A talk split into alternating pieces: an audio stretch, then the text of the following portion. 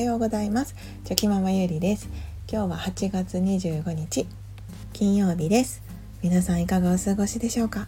はい。今日はあの結婚の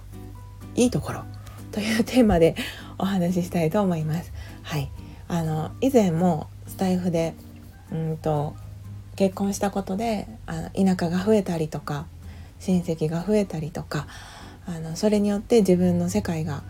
あの広がってよかったっていうような、はい、あの私なりの結婚に対する良かったと思うところというのをあのお話ししてたんですけれども、まあ、今日もあのそんな感じで、まあ、一個人の意見ではありますがあの結婚して、はい、よかったなって思えるところをあのちょっとお話ししたいなと思います。はいまあ本当に結婚にについては賛否両論本当にいろんな考えがありますのであの結婚することが全てではないですしあの本当にその人その人の価値観に沿ってあの何が幸せかっていうのを突き詰めた時に出た答えが結婚であれば結婚すればいいと思いますしそうじゃなければ別に結婚しなくてもいいと私は思っております。はいまあ、その中でやっぱりあの経験したからこそ言えることというのもあると思いますので、うん、まああの そんな感じのお話なんですけれども、えーと、私たち夫婦はですね、あのー、今年で、はい、今年の9月で、えーと、丸12年経ちますので、うん、9月以降は13年目結婚生活13年目がスタートするんですけどまあその12年間の中でですねあの何がその今これから話すことで何が良かったのかと言いますとうーん、数年前からですね、はい、夏の季節になるとあの必ず一度はあの夫婦で映画鑑賞をしようということがこう定番化しております。はい、それは夫が提案してくれてでそれ以降ずっとこの夏休みの期間の間にあの取り取りだめてたあの映画ですねいろんな映画をまなかなか映画ってその時間がかかりますのでしょっちゅう見るわけにはいかないというか見る時間がないんですよね。なので、まあ、一応その見たい映画があったら、まあ、録画しといてそれをこう溜め込んでおいてでこの夏の季節になったら何か一本その中で選んで映画を見ようっていうことを、まあ、言ってくれてそうしてるんですけどなので本当にあの今まで夏の季節になったらいろんな映画を、はい、見てきました。でもちろんあのお家の中で、はい、見るんですよね。で夫にはこだわりがあってなんか夏の季節に暑い夏の季節夏を感じている時にあの夏の映画ですねこう背景としてはこうお話の中では夏っていうの夏の季節が、まああのー、背景にあって、まあ、映画を見ていても夏を感じるようなそんな映画を、まあ、家の中で、はいあのー、涼しい部屋で 見るっていうのがあの夫のなんかこだわりというかそれがやりたかったみたいで。で私はあのもう全然何でもいいよっていう感じで、はい、あの映画を見てるんですけど。で今年もその子供たちが寝静まってから、はい、部屋を真っ暗にしてクーラーをガンガン効かせてその中であの本当に映画館っぽくね、はい、映画を見たんですけど、うん、あのとてもあだから良い時間が、はい、過ごせました。でこう何年も続けているとやっぱ自分の中でも夏といえばまあ、夫と何かの映画を一本見るっていう風にこう定番化されてきていて。でそれが結構もうなんか楽しみになってて。で、あのー、やっぱりそういう風に何か定番を作作るっていうのは結構いいことだなって、はい、自分自身もやってみて思いました。で、あのー、そういう風に定番化していくと、うん、であの何て言うか思い出した時にあなんか夏の季節が来るたびにそのあ去年はあの映画を見たなとか一昨年はあの映画だったなとか内容はこんな感じであここがこうだったなみたいな風にやっぱりその夏が来るたびにこう夏が夏の季節がトリガーとなってトリガーっていうかまあ、うん、あのきっかけになって思い出せるんですよね。うん、なのであの本当に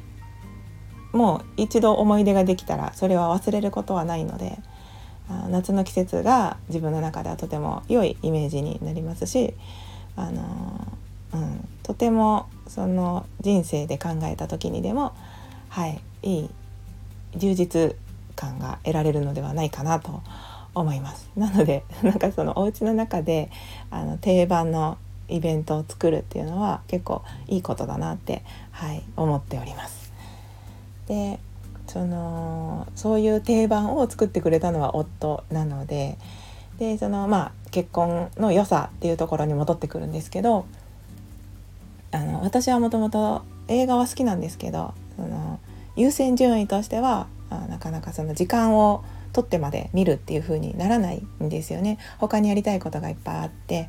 はい、映画は面白いんだけどなかなか見れないっていうのがあの今までだったんですけどこう夫と結婚したことで夫は映画を見るのが好きなので、うん、あのー、まあ夫が映画を見ていたら私も隣で見るっていう感じで、はい、そういうことが結婚してから増えるようになってで今となってはその夏の定番として映画鑑賞っていうイベントを作ってくれて。でその映画もあのー、なんか夫まあ私もちょっと興味があってでも夫も見たいと思っている映画を見るわけなんですけどでそこでもその相手の好みにちょっと乗っかってみるっていうのも私はいいなと思っていてその自分が選ぶ映画だったら結構その 分かりやすい映画とかこう結構最後はもう完全にこうハッピーエンドでもうちゃんちゃんって終われるような映画が私は結構好きだったりするので。ま、お話とかでもそうなんですけどあまりそのこう含みを持たせるような映画とかちょっと悲しいような結末の映画とかお話だとあのその後心の中が結構引きずってしまってこうしんどかったりするんですよね。なのであんまりそういうのは見ないようにしてたんですけどだけどそのまあ夫のこうあの好みに乗っかってそういうちょっと見たいってって言った映画を見ることでやっぱりその自分の中の、うん、なんか世界決まりきった世界とか好きなものからやっぱりこう抜け出すことができて、まあ、結果的に自分の視野が広がったり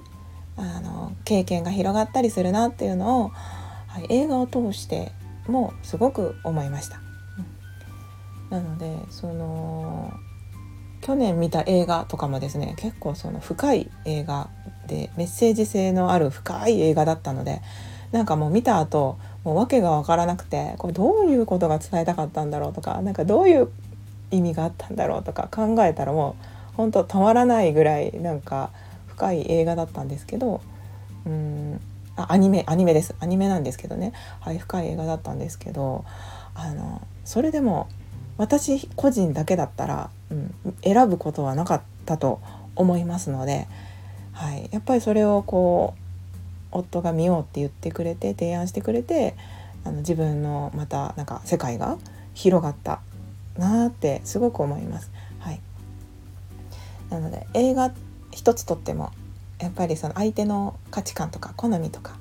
あのそういったものがあのやっぱり自分とは違いますので結婚することによってあのそういうことに触れる機会っていうのが増えていきますよね。それがまた面白いなと思いますしで映画を見た後にお互いのどこが良かったとかどこが気になったっていうその意見交換ですよねそこもまたお互いの価値観が見れる瞬間でもありますのでなんかそれをひっくるめて、はい、あの映画を見るというイベントっていうのはあのやっていてよかったなと、はい、思いました。ということで 結婚することであの相手の好みや相手の価値観っていうことを知ることで触れることでまた自分の視野が広がって世界が広がって、まあ、結果的には自分の心が豊かになったりこう人生が豊かになることにつながるなって思ったので、はい、今日はそんなお話をさせていただきました。はいまあ、あくまで私個人の意見にはなるんですけれども、まあ、結婚の良さっていうのはこういうところにもあるなと私は思うので、はい、そんな話をさせていただきました。最後までお聴きくださいまして本当にありがとうございました。はい今日もぼちぼちやっていきましょう。ではまた明日。